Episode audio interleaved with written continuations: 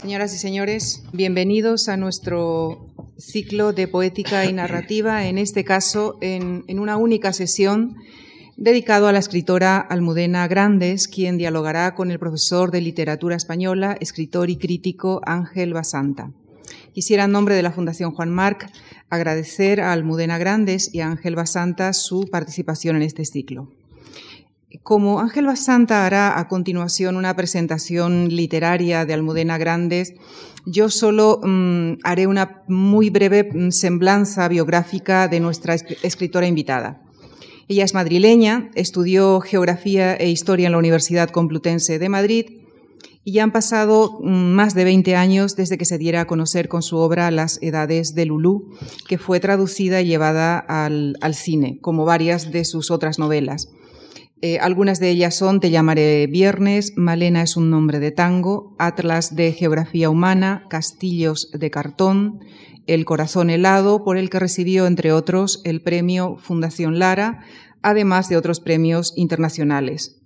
Su última novela, Inés y la Alegría, publicada en mayo pasado, va ya por la cuarta edición e inaugura una serie de seis novelas con nombre propio, pero que compartirán una denominación común, Episodios de una guerra interminable, cuya primera palabra está inspirada en los episodios de Galdós, quien es, tal y como Almudena escribe al final de Inés y la Alegría, uno de los autores que más ha influido en su vida como lectora y como escritora. Almudena Grandes también ha dicho mm, que ella casi siempre escribe a partir de una imagen. En el caso de Inés y la Alegría fue la imagen de una mujer montada a caballo llevando una sombrerera repleta de rosquillas.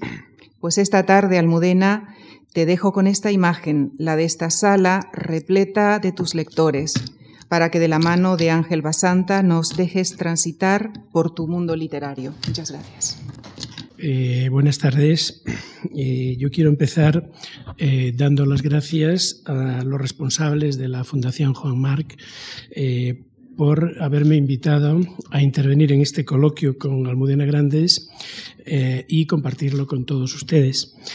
voy a hacer una presentación literaria, como ha dicho Lucía Franco, de la obra novelística de Almudena Grandes, eh, presentación que será más breve de lo que yo quisiera y de lo que ella se merece, eh, para pasar después al diálogo eh, que ambos mantendremos. Almudena Grandes representa un modelo de escritor que ha logrado aunar éxito de público y mérito literario reconocido por la crítica. En su trayectoria novelística se distinguen dos etapas. Las cuatro novelas de la primera ofrecen sendas incursiones en la educación sentimental de las mujeres españolas de la generación de la escritora. En las últimas obras de aquella tetralogía, sobre todo en Atlas de Geografía Humana, adquieren más importancia el peso del paso del tiempo y la memoria. Esta mayor presencia de la memoria en la revisión crítica del pasado y el empleo de narradores omniscientes que adoptan diferentes visiones ante los mismos conflictos caracterizan la segunda etapa que culmina con el corazón helado, con la ampliación a la colectividad en el corazón helado y se prolonga en los episodios de una guerra interminable iniciados con Inés y la alegría. Entre los fundamentos de su poética narrativa destaca su capacidad fabuladora extraordinaria. Lo primordial es contar una historia con tensión argumental e intensidad emocional y a partir de Malena es un nombre de tango con muchos personajes que representan el tejido de la vida y encarnan grandes pasiones que siempre crean emociones fuertes y conmueven a sus lectores. La narración de historias se apoya en la creación de personajes complejos, llenos de vida, en los que descansa el valor comunicativo de su literatura. Estos personajes son los que hacen que sus novelas crezcan en tamaño sin perder musculatura. En su introspección psicológica, que abarca sus conflictos sexuales, amorosos y morales, y que indaga en los pliegues de su intimidad, se halla otro de los baluartes de sus novelas. Entre los pilares fundamentales de las mismas está también la estructura, entendida como composición armónica por equilibrada distribución de los materiales narrados. Tal concepción de la estructura se ve muy bien, por ejemplo, en los aires difíciles. En su narración se ha buscado la alternancia y la progresión semejante del pasado de Sara y de Juan y del presente en el lugar en donde se han encontrado. El diseño constructivo hace que progresen creciendo en complejidad y en intensidad al mismo tiempo. Historia, personajes y estructura son, tratadas son tratados con técnicas del realismo, Almudena Grande siempre ha reconocido el magisterio de Galdós y ha reivindicado la herencia de los grandes novelistas del siglo XIX, porque ellos podían escribir, dijo ella, como salvajes e inocentes ante un mundo inexplorado. En esta tradición busca la novela total, abarcadora de conflictos individuales y colectivos en universos de ficción tan laberínticos como la vida real. Por eso acude a la imagen de la cebolla para ilustrar su concepción de la novela. Buen ejemplo lo tenemos en Malena, rodeada de capas y envolturas de su familia y su época. Así, las cualidades de estas novelas son las mismas que hicieron grande al género una gran capacidad fabuladora desplegada en una escritura torrencial con un realismo puesto al día y la solidaria implicación autorial con sus mundos de ficción. Literatura y vida caminan juntas en las novelas de Almudena Grandes. Yo soy una escritora muy apegada al suelo, confiesa a menudo en sus intervenciones. Por eso sus personajes y los conflictos en ellos encarnados resultan tan auténticos, porque son criaturas que desean, aman y sufren los mismos conflictos que pueden sentir los lectores porque su creadora habla de lo que conoce bien, primero de las mujeres de su generación, alumbrando un nuevo modelo de mujer en Lulú, Malena y Ana y en otras, eh, quienes vivieron quienes tuvieron que enfrentarse a los convencionalismos de su tiempo para reivindicar su libre realización existencial. Después ha ampliado su mirada a la memoria colectiva de su país a lo largo del siglo XX y en ambos casos, en ambos periodos, se trata, en suma, de contar la vida. Su territorio literario es Madrid, donde nació y vivió siempre Almudena Grandes cuando sus personajes abandonan Madrid, la ciudad va con ellos, como sucede con Juan y Sara en Los aires difíciles, y lo mismo se aprecia en el exilio de la familia Fernández, por ejemplo, en Ignacio, que jamás olvidará los cielos de Madrid, y el vermut de grifo en un bar de las Vistillas en el corazón helado. Hay coherencia y fidelidad en el tratamiento de unos temas que configuran el mundo literario de esta escritora. En las novelas de la primera época predominan temas como el deseo, el sexo y el amor, la infancia y la adolescencia, mientras que en la segunda época van tomando más importancia el paso del tiempo y la memoria. Cuanto forma parte de la vida afectiva, sexual y amorosa de sus criaturas, constituye el núcleo temático de unas novelas cuyos protagonistas van creciendo en edad y en madurez con su propia autora, hasta llegar a la actualidad en las novelas de la segunda época, cuando la memoria construida abarca igual o más tiempo que la que falta ya por construir. Hay, pues, un largo recorrido del sexo en las edades de Lulú, a la memoria en el corazón helado. Pero no hay traiciones en este viaje, porque el deseo, el sexo y el amor son fuerzas motrices de la existencia humana que alimentan su literatura, desde Lulú, Malena y Ana hasta Maribel, Álvaro y Raquel. Y la memoria es el origen de sus ficciones, nacidas no de un registro objetivo de la realidad, sino de la construcción subjetiva de la memoria personal. Una síntesis de tradición y modernidad caracteriza este universo literario donde la herencia de Galdós se alía con la de otros autores contemporáneos como, por ejemplo, Max Aub. Se trata de una personal asimilación de la tradición narrativa española con la propia asunción de un presente tan problemático como el nuestro. Para contarlo, el realismo predominante se ha ido enriqueciendo con técnicas renovadoras, como refleja el paso de la narración autobiográfica en las primeras novelas de Lulú Malena, pasando por el perspectivismo múltiple y selectivo en las cuatro narradoras de Atlas y el uso del estilo indirecto libre en los aires difíciles, hasta combinar dicho perspectivismo plural con ráfagas de monólogo interior en El corazón helado.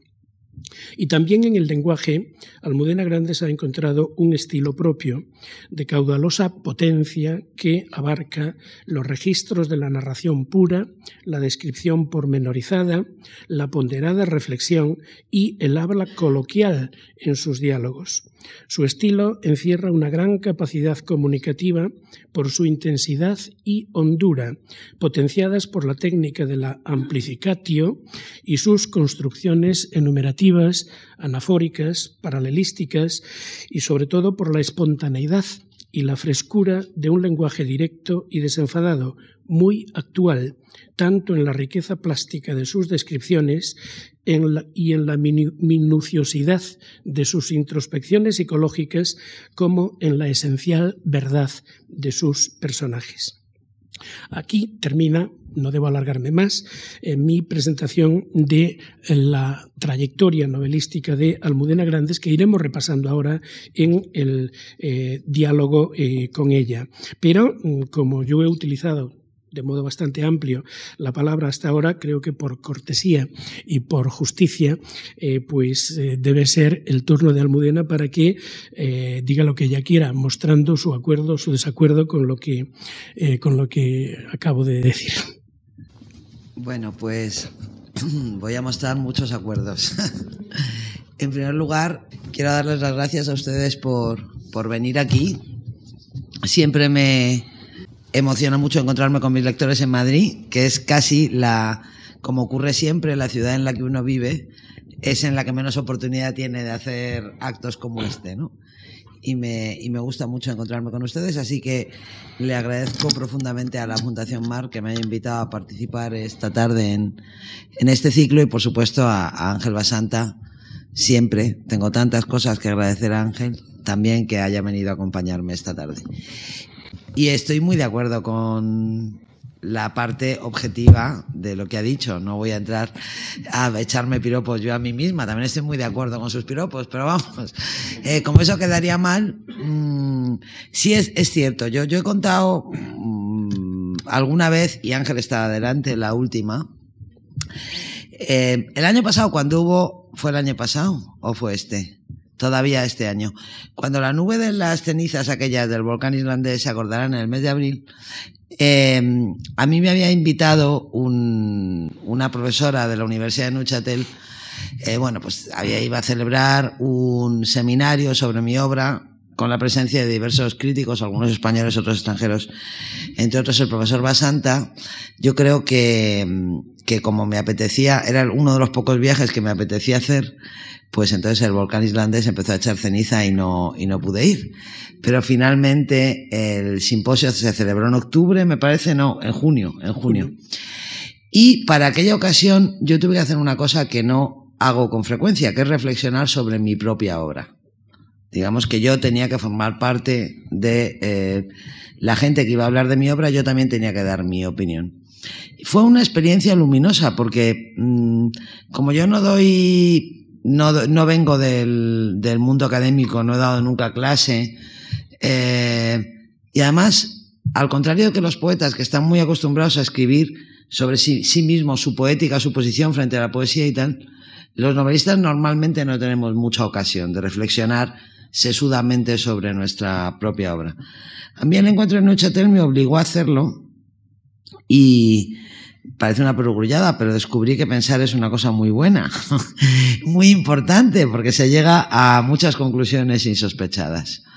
Entre, entre otras, cuando me paré a pensar, empecé a comprender que mi obra era algo distinto de lo que yo había creído hasta, hasta que me senté a escribir aquel texto, porque yo tenía muy claro que yo, bueno, digamos que en mi, en mi época, en mi obra había dos épocas. Pero cambié de, de visión respecto a, las, a esta división de la que ha, planteado Ángel, ¿no? He contado muchas veces, en Neuchatel lo conté, que un día de, de primavera de 1997, mientras llevaba a mi hija Elisa, que era un bebé de meses, de paseo a tomar el aire, en la esquina de la calle Sagasta con la calle Larra, que es la calle donde yo vivo, eh, yo estaba terminando en aquel momento Atlas de Geografía Humana y yo creía eh, que Atlas de Geografía Humana era una novela más. Pues había escrito otras y ahora estaba escribiendo esa. Salí a llevar a mi hija a tomar el sol una tarde de primavera y cuando doblé la esquina de Sagasta con Larra, comprendí con una claridad deslumbrante por un lado y totalmente espontánea por otra, que en realidad Atlas de Geografía Humana era el canto del cisne para mí.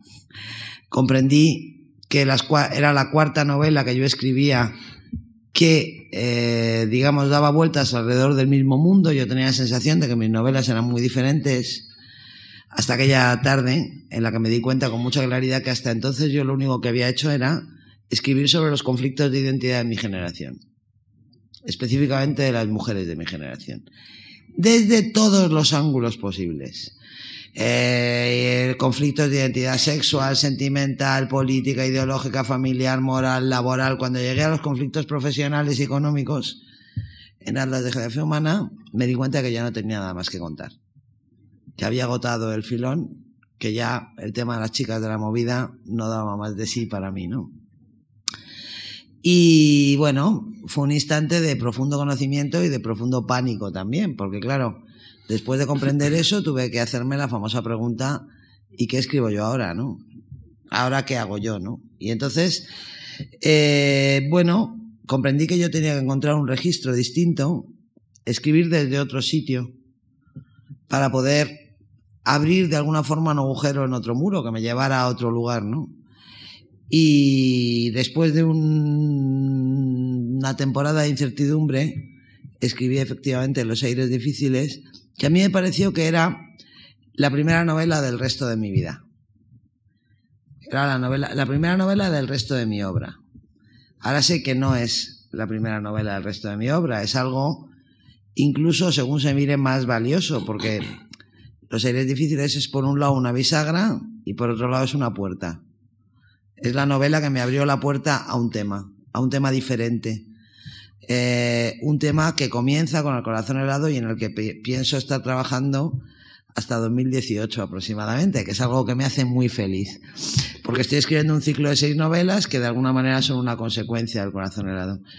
Entonces, lo notable no es solamente que cuando me tuve que parar a pensar sobre mi propia obra, comprendiera que los seres difíciles no eran un principio, sino una bisagra, lo notable es que entonces me di cuenta también de que en realidad, cuando terminé de escribir estas seis novelas, si yo cojo todos los libros que he escrito y los doblo así, eh, teniendo en el eje la bisagra de los seres difíciles, en realidad he contado siempre la misma historia. Lo que pasa es que el epílogo de las últimas novelas termina en el punto en el que empiezan las primeras. O sea que en realidad he contado Siempre lo mismo, pero en un orden peculiar. Vamos a ir repasando eh, casi una por una las, las pautas de, de, ese largo recorrido. Eh, con 28 años, en el año 1989, te encuentras de golpe con el éxito absolutamente espectacular eh, con la publicación de Las Edades de Lulu, que mereció el premio La Sonrisa Vertical. con respecto a esta novela, hay, siempre ha habido dos lecturas posibles. Eh, una, eh, la que la ha considerado como una novela erótica, pornográfica, sin más, y eh, la otra, la, que la, la otra que es un poco más profunda, la que la considera una novela erótica atípica. tan atípica que se aparta de todos los moldes, de todos los cánones del, del, género de la novela erótica y en la cual además mm, tú le, le prestas muchos rasgos tuyos a la, a la protagonista. Eh, eh, ¿cómo, ¿cómo, recuerdas tú la recepción de, de, Lulu? Pues yo en realidad todo lo que pasó con Lulu lo recuerdo como una locura absoluta, ¿no? Eh, Las edades de Lulu fue una novela muy generosa conmigo, una novela que me ha dado la oportunidad, me dio la oportunidad de vivir la vida que yo quería vivir. Entonces, en ese sentido, para mí, yo siempre he estado vinculada y estaré vinculada a esa novela por un lazo especial. Eh, pero es verdad que me hubiera preferido ese éxito en la tercera. Si hubiera podido pedir. No, no debo pedir porque hay escritores mucho mejores que yo que no han tenido nunca un éxito semejante. O sea que el éxito hay que aceptarlo y dándole, y hay que dar mucho las gracias siempre sin mirar, ¿no? Pero realmente en aquel momento para mí fue una locura porque yo cuando cuando gané ese premio, bueno, pues era mi primera novela. ¿Qué es una primera novela? Pues una primera novela, entre otras cosas, es em, el libro que un escritor escribe con más libertad de la que volverá a tener jamás, ¿no? Cuando yo escribí una, yo escribí una cosa que ni siquiera sabía si era una novela, porque claro, cuando escribes un primer libro, no sabes si estás escribiendo un libro. Yo ahora me pongo a escribir y sé que estoy escribiendo un libro, pero cuando escribí Lulu podía estar escribiendo para el cajón y ese libro no habría, no habría existido nunca, ¿no? Un libro sin lectores no existe. Si no lo hubiera conseguido, si no hubiera conseguido un editor para él, ¿no? Pero bueno, aparte de eso, los lectores no tienen cara, los críticos no tenéis cara, los editores no tienen cara, quiero decir, estás escribiendo una primera novela y tienes una idea muy nebulosa de lo que hay al otro lado, ¿no? Y bueno, yo escribí esa novela, la metí en un sobre, la mandé a un premio y lo gané.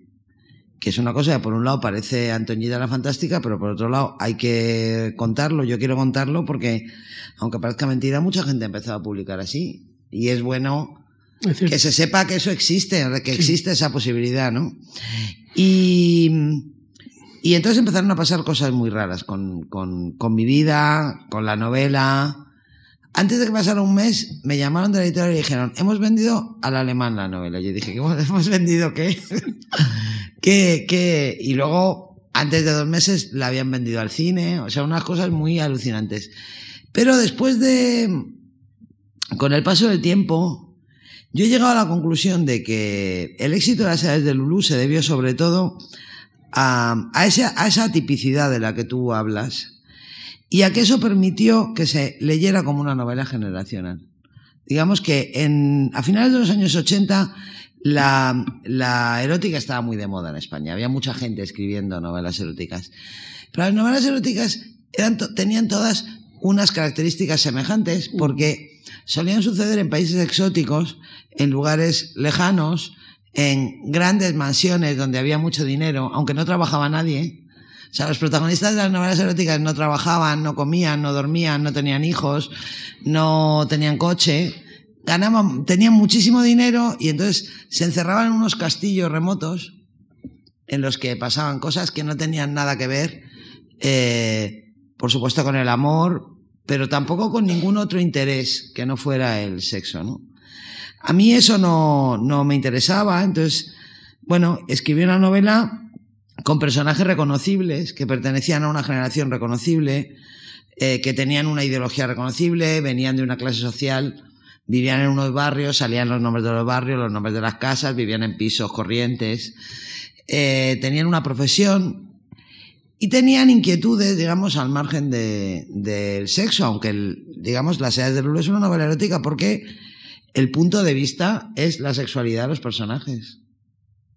Pero eso no significa que los personajes no tengan otras dimensiones, las tienen, lo que ocurre es que la historia está contada desde el punto de vista de, su sexualidad. Y yo creo que eso permitió que la novela se entendiera como una generación, eh, como una educación sentimental de una generación concreta. O sea, hubo muchos lectores que no solían leer novela erótica, que no habían leído antes, que no volverían a leer después.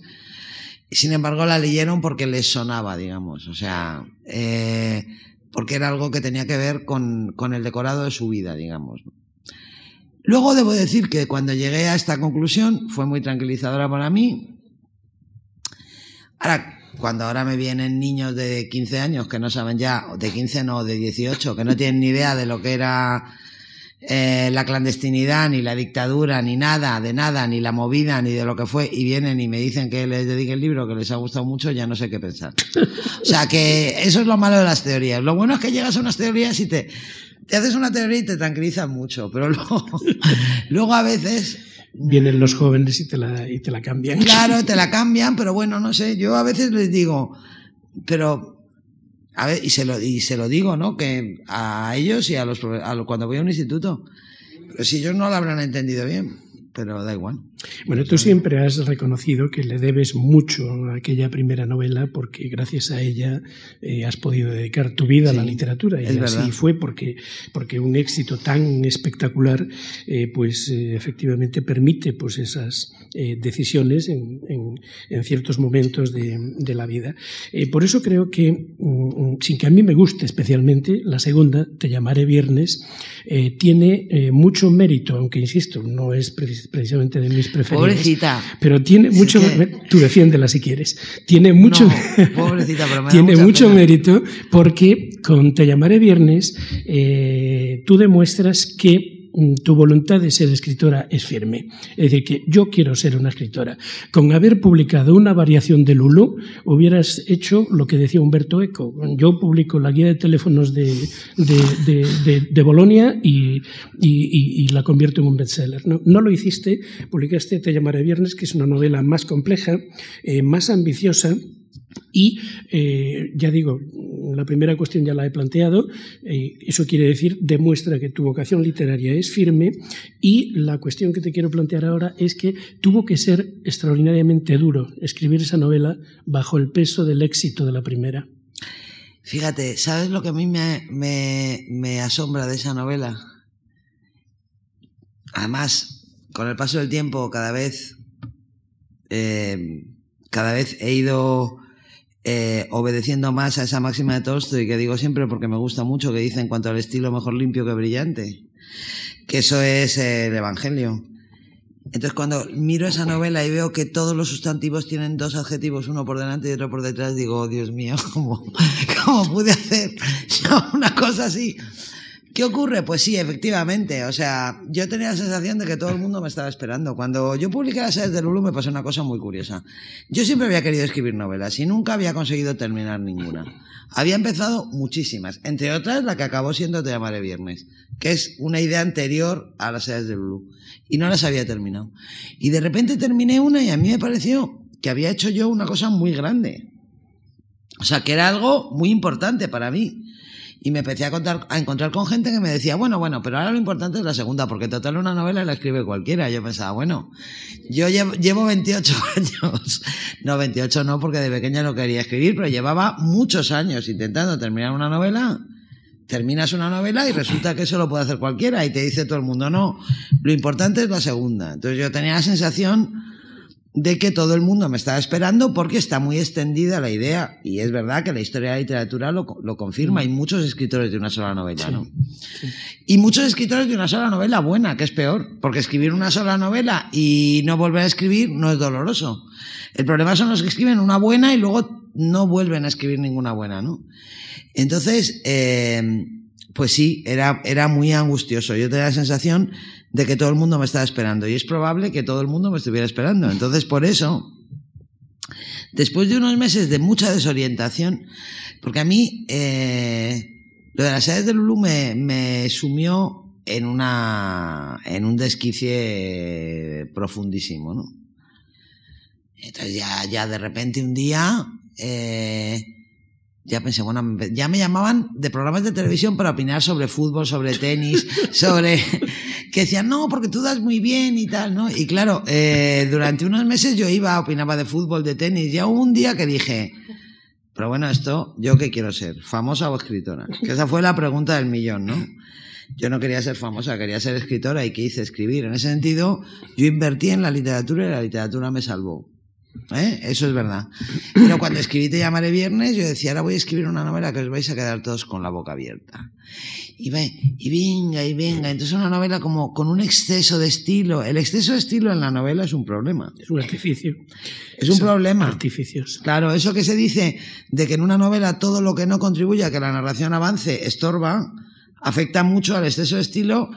Entonces, eh, La pobre viernes es una novela un poco... ¿cómo diría yo? Hidro, hidrocéfala, ¿no?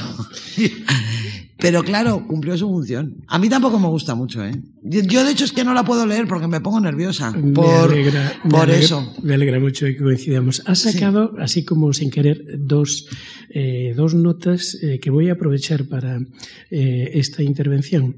He dicho, como sin querer, llevaba 28 años, luego después te has corregido, 28 no, porque de niño no escribía, y luego después ha aparecido por el medio, entre otras cosas, me invitaban para programas de, también para hablar de fútbol, ¿no? ¿Alguna vez tú has dicho, el fútbol me ha hecho escritora? Sí, sí. ¿Por qué no lo cuentas? Sí, lo cuento, pues Sí, el fútbol me hizo escritora. ¿Por qué? Porque yo de pequeña vivía en la calle de Churruca. Eh, y mi abuelo vivía en Apodaca, esquina con Fuencarral. O sea, muy cerca. Yo de pequeño vivía en la calle Churruca y ahora vivo en la calle Larra. Porque he tardado muchos años, pero al final he conseguido volver a la calle paralela. he conseguido volver a la infancia, ¿no? A la calle paralela a la de mi niñez. Entonces, eh, yo nací en 1960. Y las personas de mi edad recordarán que en aquella época había solamente una televisión y media, porque había dos cadenas, pero la segunda emitía muy poco y no se veía. Y todos los domingos había un, un partido de fútbol. Era el partido de fútbol. En aquella época el fútbol tenía importancia, no como ahora que hay fútbol los lunes, los martes y los miércoles. Entonces, mi padre mm, había un gesto como ritual de los domingos por la tarde, que era que mi padre, mi madre, nos sacaban de casa y nos íbamos todos a merendar a casa de mi abuelo, que estaba muy cerca, para que mi padre viera el fútbol con mi abuelo.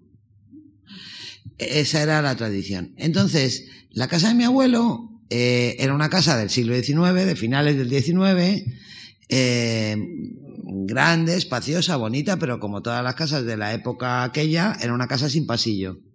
O sea, no tenía pasillo con habitaciones a los lados, sino que tenía habitaciones exteriores que comunicaban con lo que se llamaban gabinetes, que eran habitaciones interiores con un, separados por arcos y tal. Total, eh, digamos que la zona de estar de la casa de mi abuelo no tenía puertas ni pasillo, porque había como un cuarto de estar que comunicaba con el comedor, el comedor a su vez comunicaba con el cuarto donde estaba la televisión. Eso quería decir que como los hombres estaban viendo la televisión, los demás teníamos que no hacer ruido, porque ellos estaban viendo la televisión. Las mujeres se sentaban a hablar bajito y a los niños les daban papel y lápices de colores para que dibujáramos. Y yo no sé dibujar. Esa es otra de las razones que me fuerza a escribir, no sé dibujar. Dibujo muy mal. Y todos los animales que intento dibujar me salen vacas. Y no sé dibujar nada más que la típica casita, así con el, este, el humo así. Claro, dibujar mal hace que no te divierta dibujar porque es muy frustrante. Si tú intentas hacer un gato y te sale una vaca y luego intentas hacer un caballo y te sale una vaca y... Entonces yo me aburría y como me aburría daba el coñazo y entonces me dijo mi tía Charo, ¿y, a ti qué te gusta tanto leer? ¿Por qué no escribes un cuento? Entonces empecé a escribir cuentos los domingos mientras duraba el partido de fútbol. Me iba yo sola a la mesa del comedor y escribía y no, no lo acababa nunca.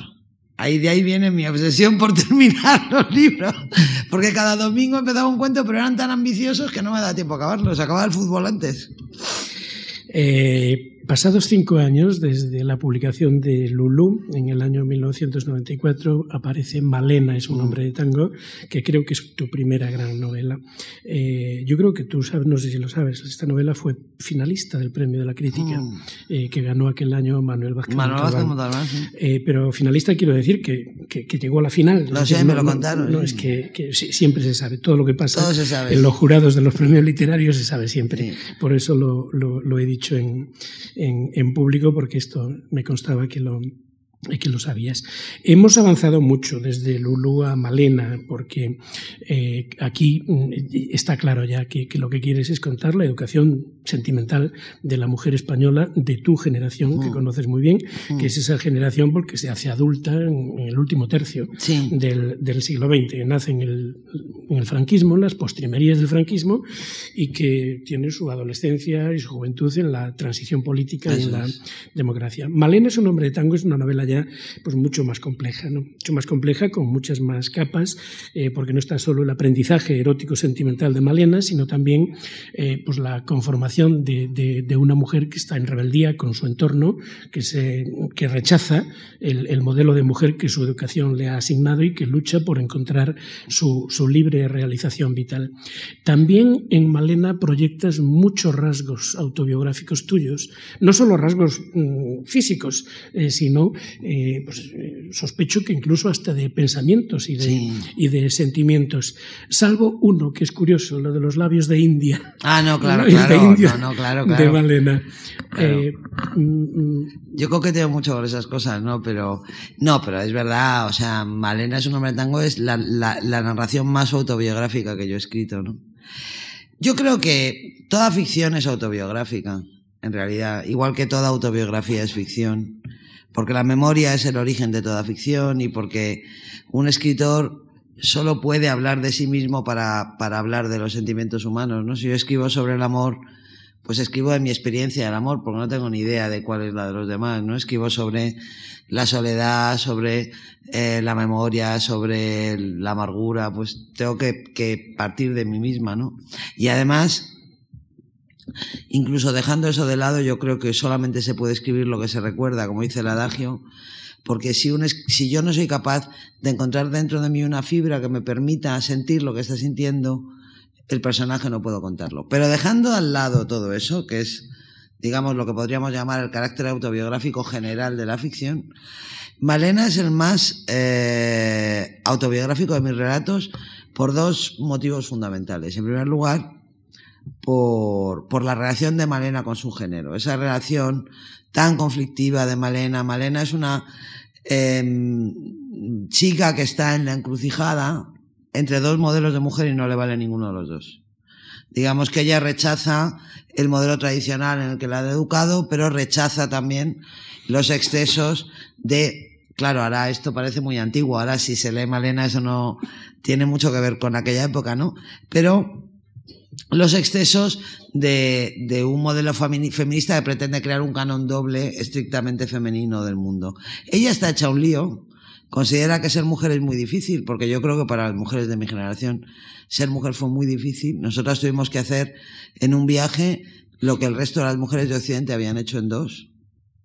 Porque no es lo mismo que, que una mujer de mi edad, una, una madre alemana, una madre italiana, que en el 68 se quitaba el sostén, que una madre española que estaba sujeta al Código Penal de 1851. Quiero decir, o sea, en el resto de Europa, eh, las madres han hecho una parte del viaje que nosotras hemos hecho a trompicones, ¿no? Y no sé en realidad, yo a veces miro para atrás y digo, la verdad es que lo hemos hecho bien, pero no entiendo muy bien cómo. Eh, cogiendo aviones con sentimiento de culpa, que esa es la piedra angular. Pero bueno, Malena está justo en esa encrucijada, en ese torbellino, ¿no? Digamos, de, de intenta, intenta definirse y piensa que ser mujer es muy difícil, que ser hombre es mucho más fácil, lo cual es cierto. Siempre y en aquella época más. Entonces ella piensa que ya que no es capaz de ser una mujer perfecta como su hermana, pues quizá le iría mejor siendo un hombre, ¿no? Y, se quitaría todos estos problemas. Esa relación conflictiva con el género, esa necesidad de definir una forma, una manera de adaptarse eh, propia, de adaptarse al modelo femenino, incluso eh, el conflicto de Malena en sus relaciones con otras mujeres. Malena no tiene amigas hasta que es mayor, ¿no? Porque tiene una hermana con la que se lleva muy mal y de alguna manera ella, esa, esa, conflictividad mediatiza su relación con las mujeres, tiene mucha más relación, mejor relación con los hombres de amistad, no, no necesariamente de, de amor. Eh, eso tiene que ver con mi vida. Y luego el otro pilar autobiográfico de esa narración es la familia. La familia de Malena no es mi familia porque yo no estoy loca, pero se parece, vamos, porque estaría loca si pusiera a mi familia en una novela, ¿no? Pero se parece mucho, y no solamente se parece mucho, sino que además Malena también es el fruto de un modelo determinado de familia. Yo creo que entre las muchas cosas que nos hacen ser como somos está la familia de la que venimos, porque una familia es un microcosmos, una familia se, es, es un modelo a miniatura de la sociedad, una miniatura de la sociedad. Entonces, el hijo de una familia nuclear, que ha tenido solo un hermano, a su papá y a su mamá, tiene una imagen del mundo muy distinta de un hijo que viene de una familia como la mía, en la que hay mucha relación entre todas las ramas verticales y horizontales, porque nosotros teníamos, tengo mucha relación con primos de mi padre, hijos de primos de mi padre, hermanos de mi abuelo, y aparte de mis hermanos y tal, y estamos todos como muy mezclados. Eh, una familia tipo clan, eh, en la que efectivamente por encima es como un iceberg. Por encima lo que hay es el cariño, ¿no? Pero por debajo hay unas tensiones y unos juegos de poder y una distribución de las ambiciones y de bueno, pues yo creo que, que, Malena también es como es porque viene de una familia como esa. Yo soy como soy porque vengo de una familia como la suya. Eh, la relación que Malena tiene con su familia, por ejemplo, con alguna de sus abuelas eh, y con su madre, a mí me ha recordado siempre una anécdota que tú has contado alguna vez. Eh, como digo, la familia de Malena no es tu familia, pero hay aspectos que ahí proyectas. Esa anécdota tuya con tu abuela, y tu madre, yo creo que ilustra muy bien la evolución de la mujer, no solo la vida de Malena, sino la evolución de la mujer española en aquella época. Bueno, yo creo que además ese episodio es un poco la piedra angular de una parte de mi vida, ¿no? De, y de, de muchas cosas. Esto pasó en el año 72 o en el 73, no estoy segura. Y yo estaba cocinando con mi madre. A mí me gusta mucho cocinar, me gustaba mucho cocinar desde pequeña. Me gusta mucho cocinar y, y además creo que es una actividad es muy buena para, para pensar y muy buena especialmente para un escritor. ¿no? A mí cuando me dicen, ¿y cómo puede usted estar usted seis horas sentada hasta la mañana? Digo, es que no estoy seis horas sentadas porque me levanto, pongo la comida, me siento, voy a ver si se han asado los pimientos, me vuelvo a levantar.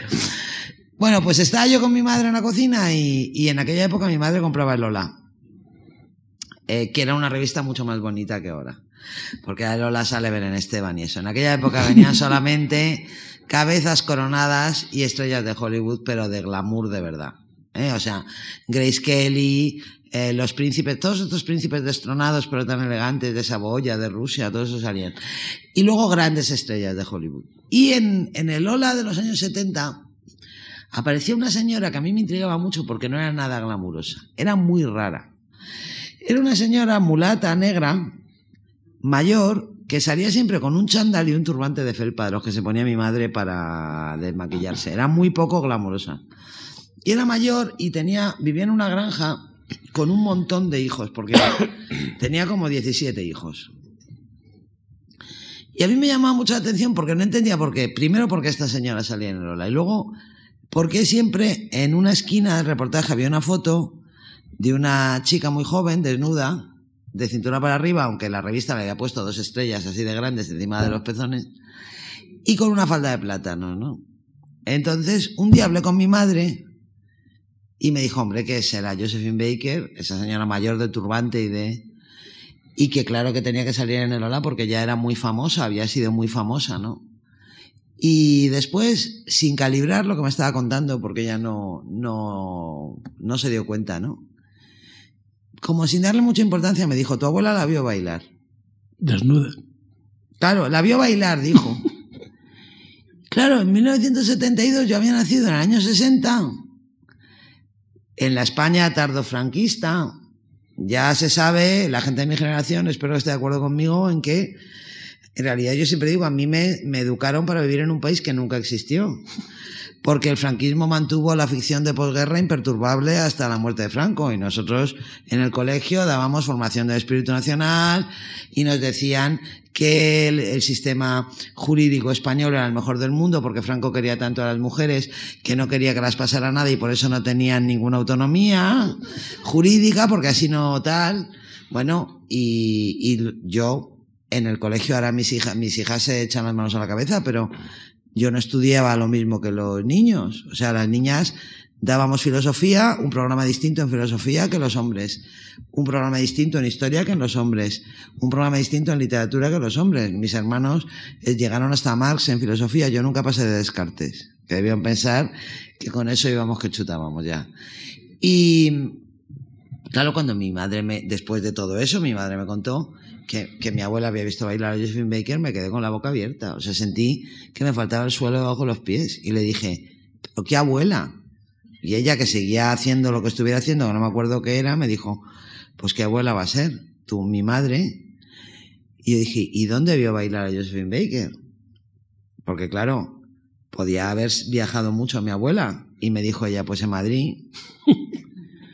Y dije, ¿pero en Madrid dónde? Y mi madre, que ya estaba muy nerviosa, dijo, pues ¿dónde va a ser? En un teatro. Entonces, claro, a mí, la idea de que mi abuela, que era una señora respetabilísima, casada con un militar de carrera, hubiera ido con mi abuelo a un teatro a ver bailar a una mujer desnuda que bailaba con una falda de plátanos, me dejó atónita.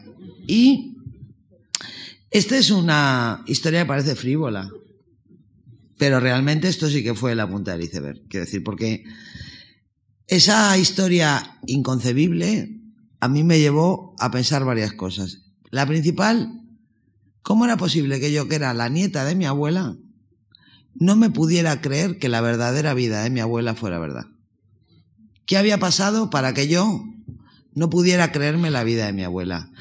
Y lo segundo que me llevó a pensar era que yo estaba equivocada, porque yo hasta aquel momento creí que el progreso era una línea recta, que es la fantasía infantil típica, ¿no? O sea, yo tenía que ser, yo era más joven que mi madre, luego yo tenía que ser más moderna que mi madre, mi madre era más joven que mi abuela, luego tenía que ser más moderna que mi abuela. Y entonces había una paradoja temporal ahí, en, la imagen de mi abuela y mi abuelo viendo bailar a una mujer desnuda en un teatro que no entendía, ¿no? Eh, y yo creo que a partir de ahí eh, me di cuenta de que vivía en un país extraño, en un país difícil. Y a partir de ahí eh, sentí que, que había pasado algo raro que yo no comprendía, que de alguna manera detrás de mí había un proceso misterioso que había que, que desentrañar, ¿no? Entonces parece muy, muy frívolo, pero es, es la verdad. Yo creo que se puede llegar a, grandes revelaciones por puertas de todos los tamaños y desde luego la mía fue La falda de plátanos de Josephine. Bueno, entre esta novela, entre Malena y la siguiente, publicas tu primer libro de cuentos, es Modelos de Mujer. Eh, tú que escribes novelas de, de gran tonelaje, generalmente pues extensas, eh, la dedicación al cuento eh, tiene que, chocar con esa concentración, con esa necesidad de, brevedad, con esa intensidad eh, del cuento. alguna vez he leído que un cuento no está completo si no le falta algo. Eso es muy bonito. Y, es Es, es, muy bonito. Es precioso, efectivamente. Eh, y define muy bien esa paradoja, no está completo si no le falta algo. Eh, te cuesta mucho escribir cuentos. ¿Cómo abordas la escritura de un cuento cuando realmente lo tuyo es escribir mm, en, larga, en larga distancia de, la novela? Bueno, yo mm, ahí siempre digo una cosa, que es que yo comprendo que para los lectores, eh, para los profesores, es bueno Mm, digamos, distinguir entre cuento y novela. Pero para mí, desde la posición de la escritura, solamente hay un género. Yo, para mí solamente hay un género, que es la narración. Y hay muchos más de dos formatos. Muchos más de dos formatos. Por poner un ejemplo plástico y un poco divertido, la narrativa es como el atletismo. En el sentido de que no porque nos dopemos, ¿eh? que los novelistas no nos dopamos.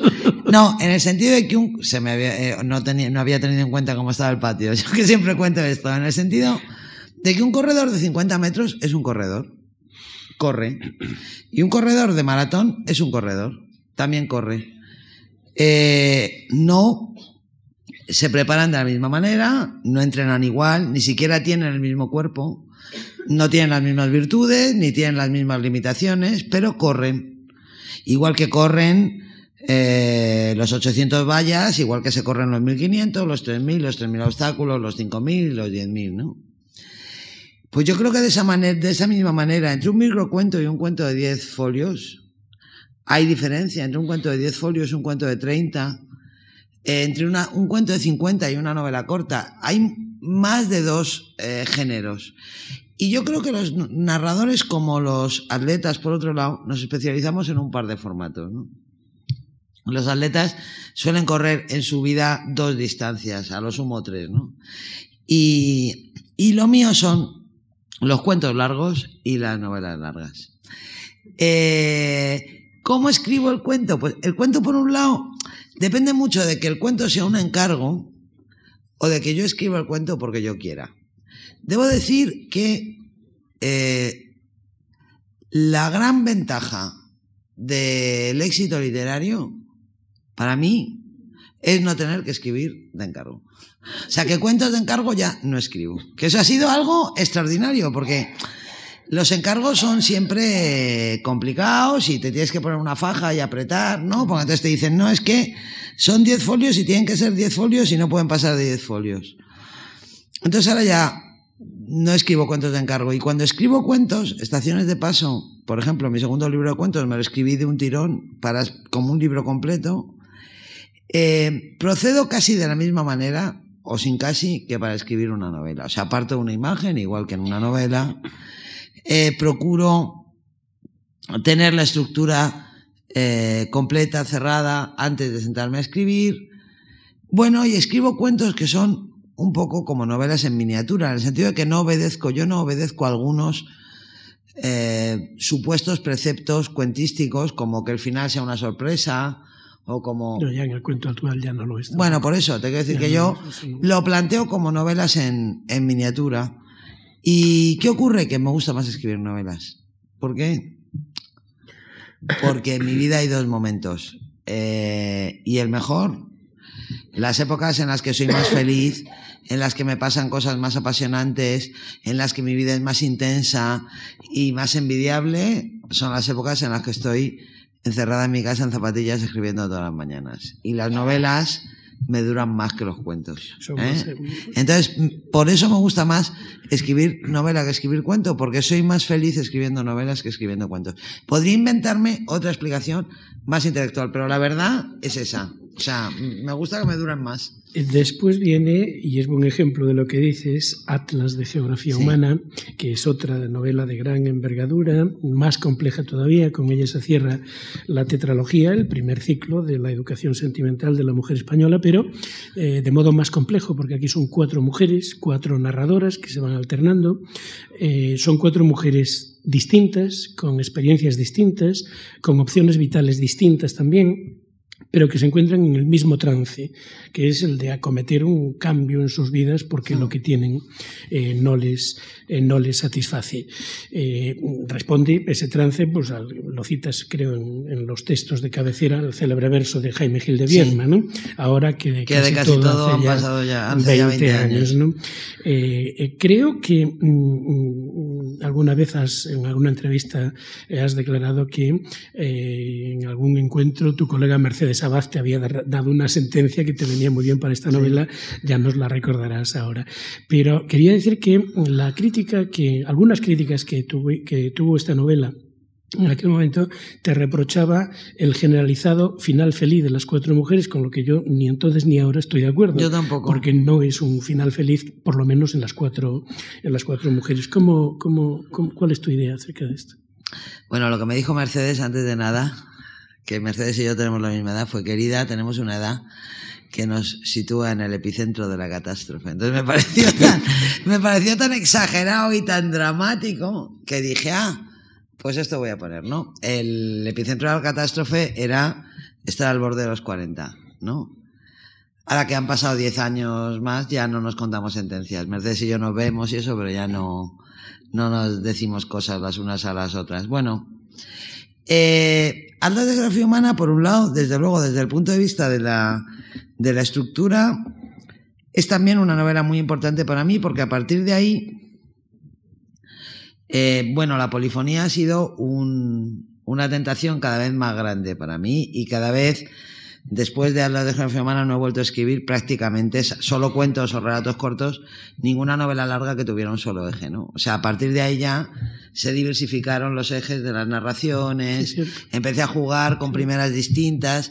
Yo ahora, por ejemplo, en Inés y la Alegría, que he tenido dos primeras, un hombre y una mujer, eh, he comprobado lo bueno que es madurar, porque aparte de, de que te salen arrugas y engordas, pues tienes un poder yo ahora tengo un poder que no tenía cuando escribía Atlas. Yo me acuerdo que al empezar a escribir Atlas yo quería que hablaran cada una de una manera, ¿no?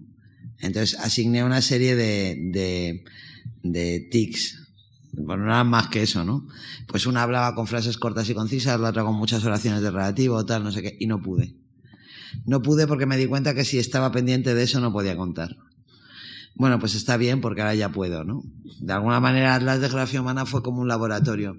Yo también creo que, que fue una novela que se, que se maltrató, digamos, por la perspectiva femenina, porque parecía que después de haber escrito eh, Malena es un hombre de tango, entre comillas, pues había gente que pensaba que yo tenía que ser valiente y escribir una novela no femenina, que es algo que me pone un poco nerviosa, porque habría que ver por qué eh, es más valiente escribir novelas con protagonistas masculinos, ¿no? Y em, el hecho de que fueran mujeres en crisis que lograban resolver su vida, aunque efectivamente algunas logran resolver la crisis por procedimientos muy poco convencionales, de alguna forma permitió etiquetarlas como, como mujeres con final feliz. Pero fíjate, yo, mm, sin llegar a lo que dice Ignacio Martínez de Pisón, que es que en un momento dado él se dijo, yo solo voy a escribir novelas con finales felices, pero yo eh, creo que la infelicidad en la literatura contemporánea tiene un prestigio muy desmesurado y muy injusto.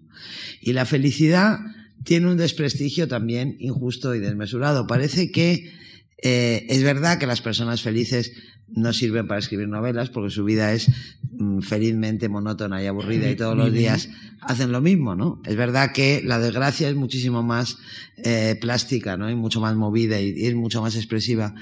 Pero, pero también es verdad que eh, el hecho de que no se pueda hablar de la felicidad, que no se pueda escribir sobre personas felices, que no, pues a mí me, me reventaba mucho. Yo era consciente de que era posible que me criticaran, que me criticaran eso. Y quiero decir algo más. Ha pasado mucho tiempo. No puedo citar frases enteras como antes, ¿no? Pero es muy curioso cómo, en el caso de una de las personajes que se llama Marisa, Marisa, digamos, llega a una transacción de mínimos consigo misma, digamos, establece un plan de futuro que en realidad es una rendición, ¿no? Una, un, un modo de resignación. Y para mucha gente el hecho de que una mujer se empareje, con independencia de las condiciones de ese emparejamiento, es triunfar. Con lo cual, eso es un final feliz. Te guste o no te guste, lo plantees como final feliz o no, ¿no? Yo creo que hubo un poco de eso. Ya sabes que yo soy poco radical en ese sentido, pero creo que hubo un poco de eso también. Eh, esta, esta novela tiene eh, una de las dedicatorias más bonitas de cuantas yo he leído en mi vida. Es, eh, está escrita en forma de haiku y la voy a leer literalmente. A Luis, que entró en mi vida y cambió el argumento de esta novela y el argumento de mi vida. Eh, Luis, todo el mundo lo sabe, es tu marido, Luis García Montero, poeta, autor de un libro titulado Completamente Viernes, entre otros eh, libros suyos. ¿Tuvo algo que ver el encuentro con Luis en el final feliz mucho, de Ana, por mucho, ejemplo? Mucho, mucho, mucho, tuvo mucho que ver. Sí, porque eh, esta novela, antes de que yo me encontrara con Luis, yo escribí la novela viviendo con Luis ya, pero la tenía pensada desde antes. Y antes de que yo me encontrara con Luis, pues iba a ser una novela mucho más eh, amarga de lo que es. ¿Por qué? Porque hay una frase que se repite en la historia de Ana todo el tiempo, que es, a veces las cosas cambian, es increíble, parece imposible, pero a veces pasa, que proviene de mi propia experiencia de aquel momento, ¿no? Quiero decir, a mí me cambió la vida en unas circunstancias, en unas, no, en unas proporciones increíbles que parecían imposibles, me cambió y yo decidí, eh, digamos, transferir mi estado de ánimo a alguno de mis personajes. O sea, Ana en realidad era una chica que tenía mucha menos suerte antes de que yo tuviera suerte. ¿eh? encontrarme con Luis fue la gran suerte de mi vida. Entonces, antes de que yo tuviera tanta suerte, pues ella no tenía suerte. Entonces me pareció justo eh, reflejar, repartir un poco de, de la suerte que yo tenía entre mis personajes.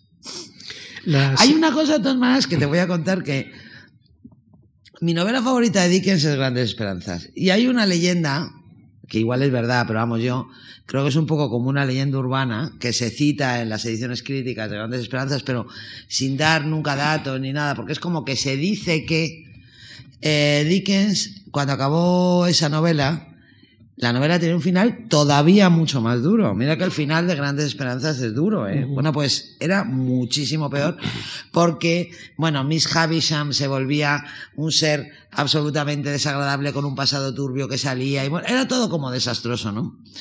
Y cuenta la leyenda que, que Dickens se la pasó a Kipling, que era muy amigo suyo. Y Kipling cuando la leyó fue a verle y le dijo, no les puedes hacer esto. No puedes hacerles esto.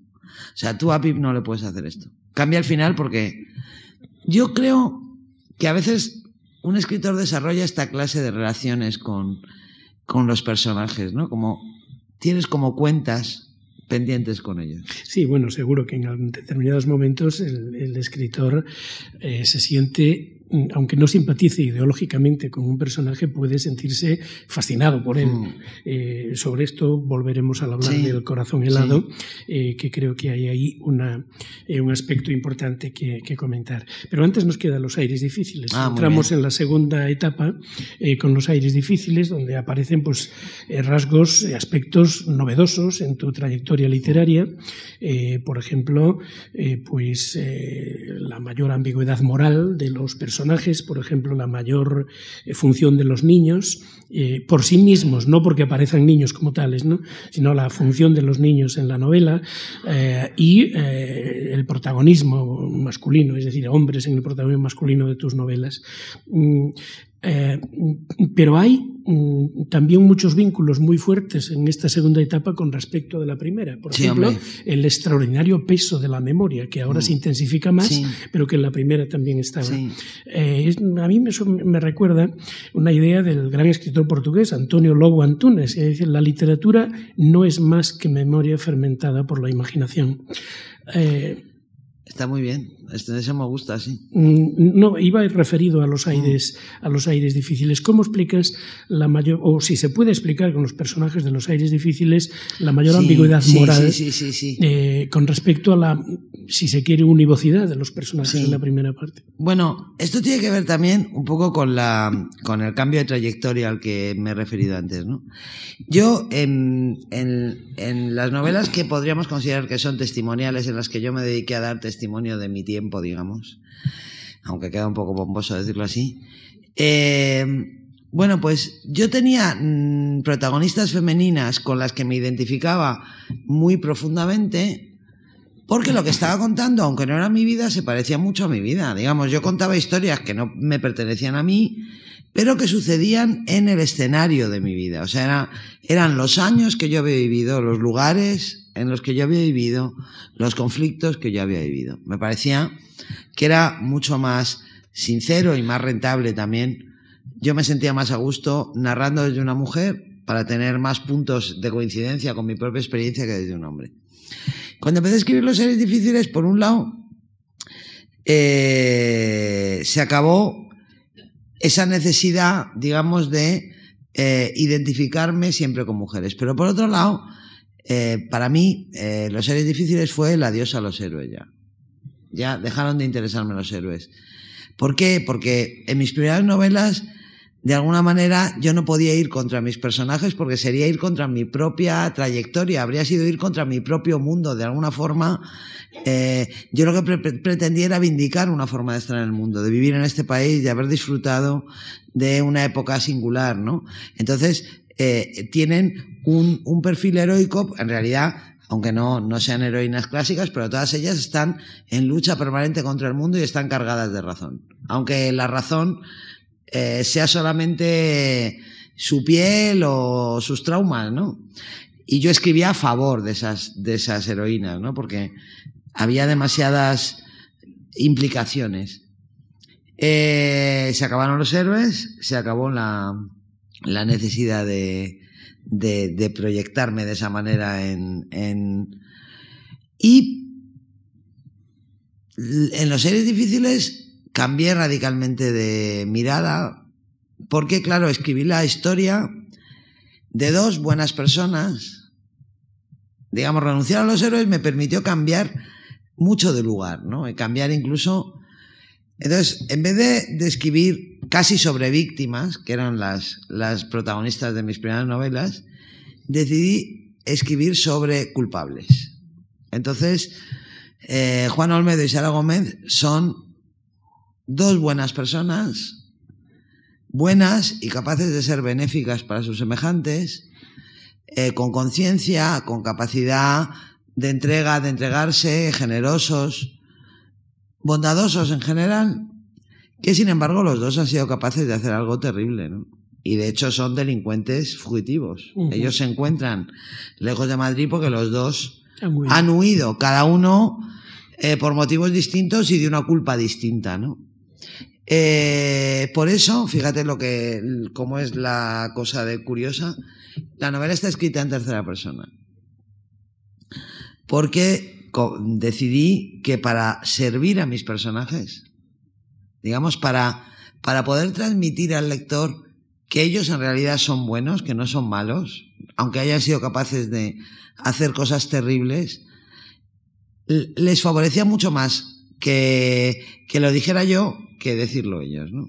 Entonces, digamos, la, la, novela está escrita en tercera por esa razón. Y la ambigüedad moral se convirtió en, se ha convertido en una característica de mi mirada en el resto de, mis novelas. Descubrí algo que, que, que a menudo me sigue desconcertando en, en el cine, en, en otras novelas, ¿no? es, bueno, mm, si los malos de una historia no tienen luces, no dan miedo.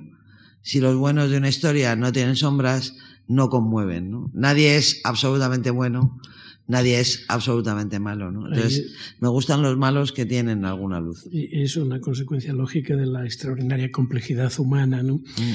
Eh, Podría decirse que los, eh, las eh, historias de la primera época están pensadas para los personajes y en cambio en la segunda época los personajes están al servicio de la historia. Sí, yo tuve la sensación, eso es verdad, tuve la sensación, aunque parezca un poco pomposo decirlo así, que en, los seres difíciles cambié también de manera de escribir, ¿no? Porque yo en mis primeras novelas construía un personaje, me enamoraba del personaje, el, el, personaje era la locomotora a la que enganchábamos los vagones, ¿no? Y entonces la novela entera, el personaje tiraba de, de la novela y todo lo que ocurría estaba al servicio de, de, Malena o al servicio de Lulú o al servicio de las chicas de, del Atlas, ¿no? Cuando se acabaron los héroes, eh, cuando cambié, dejé de, cuando dejé de mirarme el ombligo, que es una manera de contarlo, decidí que ya me lo conocía muy bien y que me aburría un poco.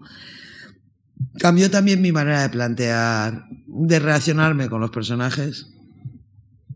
A partir de los series difíciles, los personajes están al servicio de las historias eh, y están sometidos, digamos, al, al, dominio de la historia. Al principio era al revés, ¿no? Y, y también es verdad que a partir de los series difíciles, eh, bueno, me hayan salido bien o me hayan salido mal, eh, esto es, parece, arrogante, pero es que sirve muy bien el ejemplo para explicar lo que quiero decir.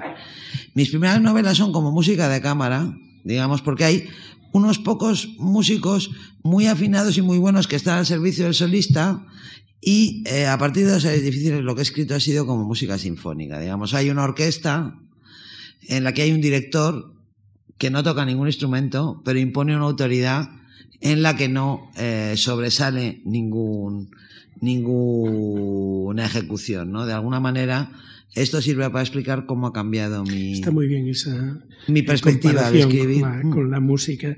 Eh, esa gran sinfonía es, a mi juicio, El corazón helado, mm. que yo creo que es eh, tu mejor novela, sin duda, en mi, en mi opinión. Eh, es eh, la novela en la que hay un alcance individual y un alcance colectivo, un intento de explicación ni más ni menos que de la historia de España del siglo XX a través de dos familias que son muy representativas de, de las dos Españas eh, eh, ahora es el momento de, de, aquella cuestión que salió antes y que tú apuntabas. Eh, a lo largo de la novela, ¿llegaste a sentir en algún momento fascinación por ese pérfido Julio Carrión? Sí, eso y me... segunda cuestión, y ya contestas a las dos sí. inmediatamente. ¿Podríamos considerar a Raquel como un personaje admirable, admirablemente representativo de esa ambigüedad moral a la que nos referíamos antes? Bueno, yo con Julio Carrión es verdad que, tuve, unos problemas muy grandes cuando escribía la, la novela, porque Eh, Julio Carrión tenía que ser encantador para salirse con la suya. O sea, uno de sus rasgos operativos, ¿no? Que, que le conforman y que le permiten llegar a ser lo que es, era ser encantador. Pero había momentos, eh, sobre todo en los que se relacionaba con su futura suegra, Mariana, que era tan desagradable, en los que yo estaba escribiendo la novela y me preocupaba porque yo decía, bueno, ¿y a mí por qué me cae tan bien este? Si este es malísimo, si la única que sabe lo malo que es soy yo y sin embargo tuve momentos de mucha fascinación por él. A Vargas Llosa le pasó con Trujillo. Sí, con la fiesta tuve momentos de mucha fascinación que yo escribía y yo decía, bueno, este no me debería caer bien, pero, pero sí, bueno, luego pensé, no está mal porque quiere decir que, que funciona como encantador. Quiero decir, si me ha engañado a mí, si me ha engañado a mí, es lógico que engañe a, a los personajes, ¿no? La fidelidad Ra- artística del autor con su criatura. Claro. Y Raquel, pues sí, Raquel, Raquel además, fíjate, yo, yo, a mí Raquel es un personaje que me gusta mucho. Mm. Y a mí me duele que a muchos lectores de la novela le tengan manía a Raquel, ¿no? Porque no, porque no comprenden las cosas, ¿no? Porque eh, yo creo que Raquel, aparte de su ambigüedad moral, es una, un personaje muy representativo de la España contemporánea, ¿no? de la sociedad española contemporánea. Entonces, hay gente que lee la novela y conoce a su abuelo y su abuelo les parece tan íntegro, tan admirable, tan maravilloso. Y dicen, no, pero a ella no la perdono porque ella, ella quiere dar un pelotazo y ella es pesetera y ella es falsa. Y digo, bueno, ¿y ella qué es? ¿Ella en qué España vive? ¿no? ¿Cuáles son los valores de, de la sociedad que tenemos? ¿En qué nos parecemos a nuestros abuelos? Quiero decir, ¿qué valor tienen los principios? para una chica de la edad de Raquel Fernández Perea, qué valor tenían para, para la generación de su abuelo, ¿no? A mí me gusta Raquel, me gusta porque, porque me parece auténtica. ¿eh? Y además, Álvaro eh, se puede permitir el lujo de ser más, más íntegro porque siempre lo ha tenido todo más fácil, ¿no? Pero ella que es una niña que arrastra una historia familiar complicada, que ha visto llorar a su abuelo, que ha nacido en un país, que ha tenido que venir a otro, pues a mí mm, me, me, me conmueve Raquel y me da un poco de rabia, aunque yo- es verdad que las novelas son de los lectores, pero me da un poco de rabia a la gente que, que le tiene manía. Entonces esa ambigüedad moral yo creo que también es, es generacional y es general. sí, sí. O sea, es, es la prueba de los tiempos de moralidad ambigua en, la que vi- en los que vivimos. Eh, conozco a muchos lectores muy cercanos en mi vida, eh, que- y es la última observación ya que, que voy a hacer, eh, que me han dicho, hemos comentado en nuestras conversaciones, que en El corazón helado como que mm, hay, es una novela excesiva, que hay como demasiada acumulación de episodios, demasiada tirada retórica verbal, eh, mm, por falta de, pues, de depuración, de combinación, de selección. Yo no lo creo, yo, yo no sé si le sobran páginas o no a esa novela, yo no le quitaría ninguna. De todas Eh, maneras, anda que, mira que hablando de Cervantes, anda que no es un elogio. sí. sí. Hay, hay críticas que son como un elogio No, en la tradición de este país. Yo te decía que no comparto esa opinión, pero a mí el corazón helado me parece que está bien como está. Eh, a toda novela de más de 200 páginas le sobra alguna, con absoluta seguridad. Y a muchas de 150. Exacto. exacto. Eh, sin embargo, en Inés y la Alegría, que es eh, tu última novela, eh, sí que creo que algo la mano se te ha ido en acumulación de episodios, de, en alguna tirada retórica quizá un poco larga en esas series enumerativas o eh, anafóricas o paralelísticas que aparecen, eh, que aparecen en la novela. Eh, ¿Tú qué piensas al respecto? No, yo creo que Inés es una novela que está, bueno, mm, muy concentrada, porque yo podría haber escrito una novela mucho más larga, porque eh, la historia es muy grande, es una historia muy grande y es muy difícil de, de encajar, porque por primera vez he tenido que meter la no ficción en, en, en una obra de ficción. Yo siempre he tenido en esa novela una ventaja que al mismo tiempo era un inconveniente. Nadie sabía la invasión, esa era la ventaja. Nadie sabía de la invasión, ese era el inconveniente. Eh, no había versión oficial de la invasión, esa era la ventaja. no había versión oficial de la invasión, ese era el inconveniente. Y entonces eso me, ha hecho, eh, digamos, encajar la historia en una estructura muy, eh, desde mi punto de vista, perfecta, pero sobre todo muy trabajada, ¿no? Como muy... No, no tengo la sensación, es verdad que hay gente que dice, no, pero, pero es que era muy difícil contarlo todo, ¿no? Había, es una novela que está muy comprimida. Eh, mm, Álvaro y Raquel, cuando escribí El corazón helado, me criticaban mucho la despaciosidad de, de, las descripciones y la morosidad de las acciones de los personajes. Por ejemplo, cuando Álvaro buscaba a Raquel, había mucha gente que decía, pero es que tarda demasiado, es que tal, es que cual, ¿no? Y, y ahora, bueno, pues yo creo que lo que me ha reprochado alguna gente es la consecuencia de lo contrario. Yo no tengo la sensación de, de haber sido más verbosa en Inés que en el corazón. Al revés, creo que el corazón es una novela que podría adolecer más de, de, esa, de ese pecado, pero mmm, después de escribir una novela como, como El corazón helado, bueno, para mí tener un proyecto de seis libros que escribir ya es un triunfo, quiero decir, no, Ah, no, sin duda ninguna. Sin duda ninguna. Es decir, ahí quedan unos episodios mm. eh, que, que, durarán hasta la sexta entrega y que ya desde el propio título llevan otro homenaje a tu admirado Don Benito, Don Pérez Galdós. ¿no? Eh, yo voy a terminar, luego después ya una vez que contestes a esta última intervención mía, eh, pasas a, vamos a este, este acto se va a cerrar con una lectura mm, tuya de un texto inédito que será pues un poco el broche de oro de esta de este de este coloquio. En, en, en, Inés y la Alegría, el, el, hecho novelado es histórico, es decir, la invasión del Valle de Arán por 4.000 soldados del ejército republicano en el año 1944 es histórica, la organización de todo aquello por el Partido Comunista es histórica, la intervención de Santiago Carrillo y Pasionaria es histórica, el diferente tratamiento que reciben el uno y la otra es también histórico o hay, mm, ha mm, trabajado más tu imaginación? el diferente tratamiento que, que, reciben Carrillo y Pasionaria, no. Es histórico y, y, bueno, no, pero vamos, tiene que ver con una cosa fundamentalmente, ¿no? Y es que yo creo que todos tenemos la imagen de que Carrillo es un señor muy importante y que el Partido Comunista de España siempre ha estado vinculado a Carrillo y que el Carrillo es el responsable de todo lo que pasa en el PC, pero eso no es verdad.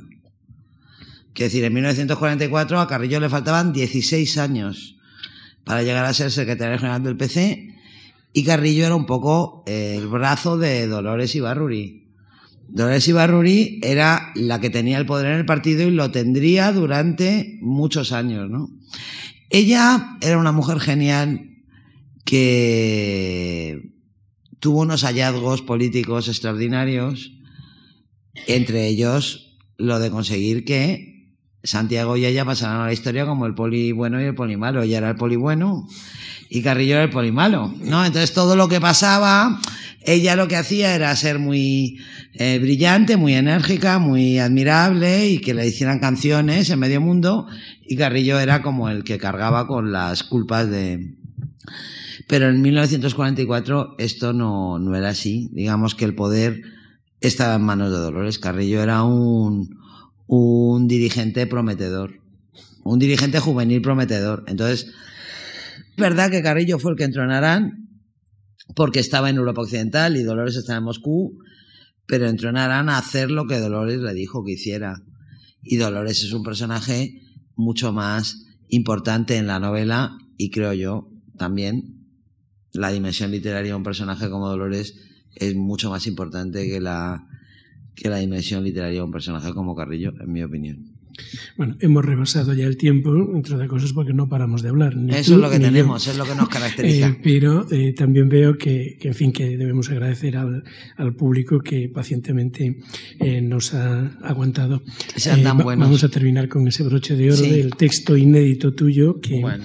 pondrá fin a este, a este diálogo y que forma parte de lo que estás escribiendo ahora mismo. Sí, voy a leer el principio del tercer episodio de mi serie. Podría... Eso quiere decir que la segunda ya la tienes La segunda escrita. la escribí antes que la primera. La segunda la escribí antes que la primera.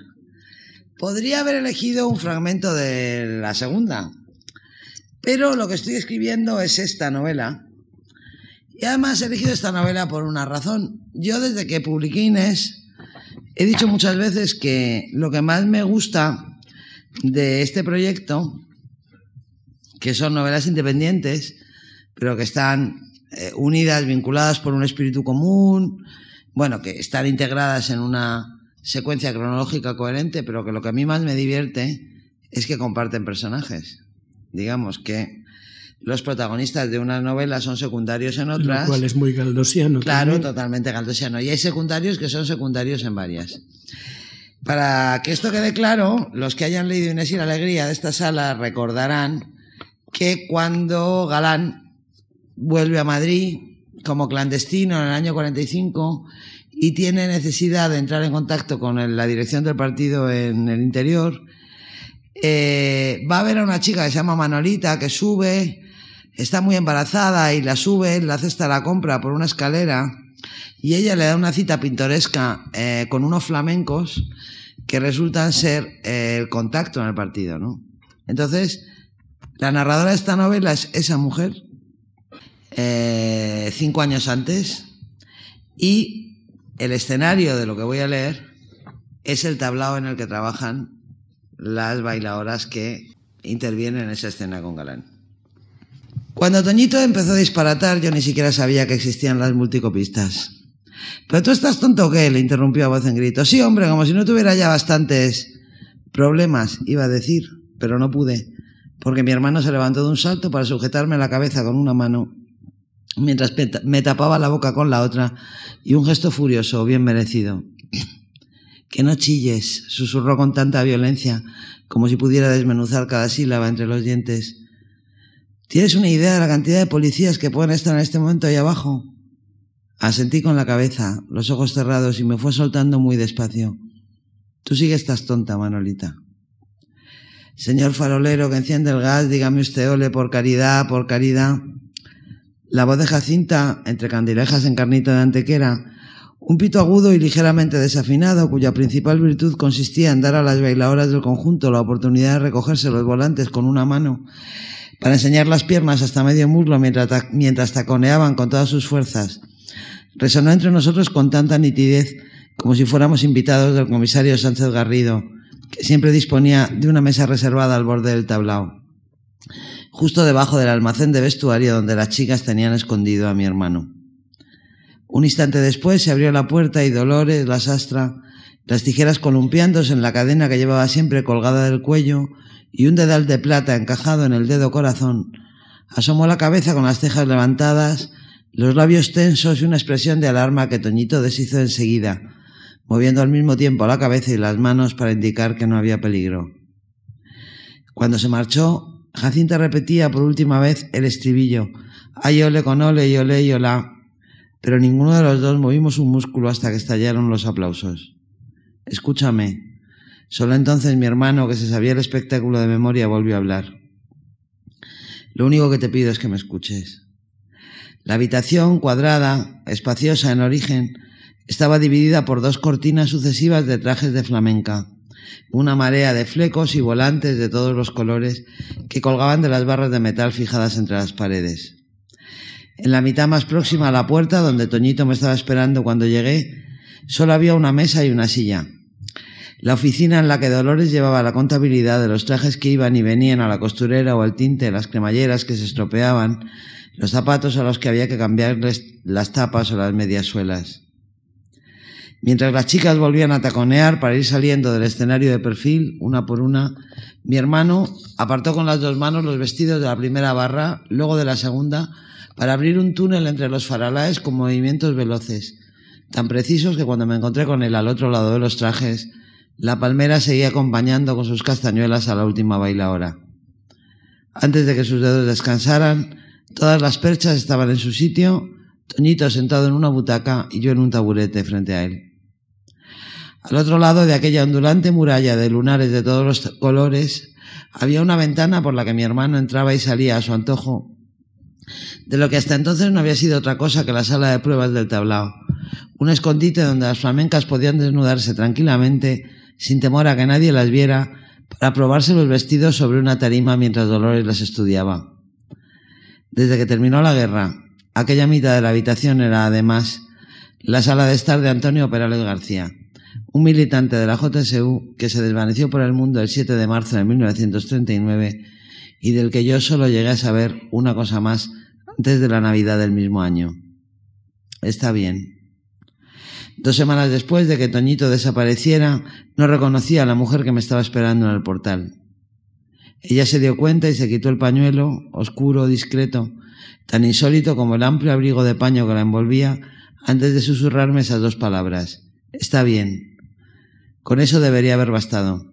Pero al oír su voz me quedé tan pasmada que no fui capaz de relacionar lo que veían mis ojos con lo que acababan de escuchar mis oídos. Tu hermano, puntualizó ya entonces, sin levantar la voz, pronunciando muy bien cada sílaba como si se dirigiera a una niña retrasada que está muy bien, está conmigo. Luego volvió a ponerse el pañuelo y salió a la calle sin despedirse, sobre unos zapatos planos que habrían bastado para camuflarla, porque hasta que la vi tan cerca del suelo aquella mañana, jamás habría imaginado que apenas fuera más alta que yo. Eso era lo primero que llamaba la atención en ella, su forma de caminar, porque se movía con tanta gracia como una bailarina descalza, sin apoyar más que las plantas de los dedos, los empeines casi verticales por obra de unos tacones finísimos que la elevaban muy por encima de su reputación. Aquel prodigio de equilibrio parecía a punto de derribarla en cada paso, pero la mantenía erguida a costa de desplazar rítmicamente sus caderas, chin, chan, a un lado y al otro, para crear una ilusión de inestabilidad perturbadora que repercutía en todo su cuerpo, los pechos bamboleándose al compás que las piernas marcaban al avanzar, con tanta fuerza que un mínimo e instantáneo temblor sacudía al mismo tiempo su trasero. Antes de la guerra, cuando se vestía para dar espectáculo, pocos eran comparables al que aquella mujer ofrecía gratis, cada tarde camino del trabajo. Joder, Eladia. Y a las ocho y media en punto, siempre que estaba en casa, mi hermano bajaba corriendo al portal para apoyarse en la fachada y disfrutar de cerca de los efectos de la cuesta arriba sobre aquel extraordinario fenómeno de reposo y movimiento. Pero qué buena estás, hija mía. Carmelilla de Jerez, el nombre artístico con el que la anunciaban los carteles del tablao de la calle de la Victoria, donde entraba a trabajar a las nueve, tenía el cuello largo y blanco, terso y esbelto como los brazos, las piernas que nunca dejaba de mover, aunque se volviera a veces a increpar a su admirador con un desprecio que solo servía para hacerle reír. No me mires tanto, Antoñito, no te vayas a marear. Y cuando estaba de buen humor le insultaba y todo. Que no eres hombre tú ni para eso. Pero no solía estar de buen humor y pasaba de largo por el número 19 de la calle Santa Isabel sin mover un ápice aquel cuello de emperatriz que parecía hecho para cubrirlo de collares. Vueltas y más vueltas de perlas y brillantes abrazándolo por completo hasta besar su barbilla, que en otra mujer sería demasiado puntiaguda, pero en su rostro ambiguo, extrañamente mestizo, Resaltaba mejor que ningún carmín la carnosidad de sus labios gruesos, aquella boca exótica, dibujada con un lápiz certero, imborrable, favorecida a su vez por los pómulos marcados, las quijadas largas y huesudas de su familia materna. Nadie, tampoco ella, seguramente ni siquiera su madre, conocía con certeza la identidad del hombre que había sido su padre. Pero al mirarla era fácil sentir la tentación de absolverle, porque había compensado su deserción con dos ojos negros, enormes, más valiosos que sus apellidos, que en otra mujer estarían tal vez demasiado juntos. En ella no. El rostro de Ladia Torres Martínez se beneficiaba de la superposición de diversos errores, todos ellos admirables, como su nariz grande, fea, ligeramente aguileña y sin embargo perfecta, hasta hermosa en aquella cara desequilibrada que extraía una armonía sublime de sus imperfecciones. El contrapunto ideal del cuerpo de huesos largos y curvas pronunciadas que Toñito miraba, mientras se perdía entre el barullo de los puestos del mercado, con el orgullo de un propietario que exhibe a su yegua favorita. Esa está loca por mis huesos. Sí, hombre, me burlaba yo. Pachasco, no hay más que verla. Pero que aquella mujer le hubiera salvado la vida no me habría sorprendido tanto. La que vino a buscarme en marzo del 39 se llamaba igual y parecía la misma, pero ya no lo era. La guerra había hecho aflorar lo mejor, pero también lo peor de todos nosotros, hasta convertirnos en personas diferentes de las que habríamos seguido siendo en la paz. Muchas gracias.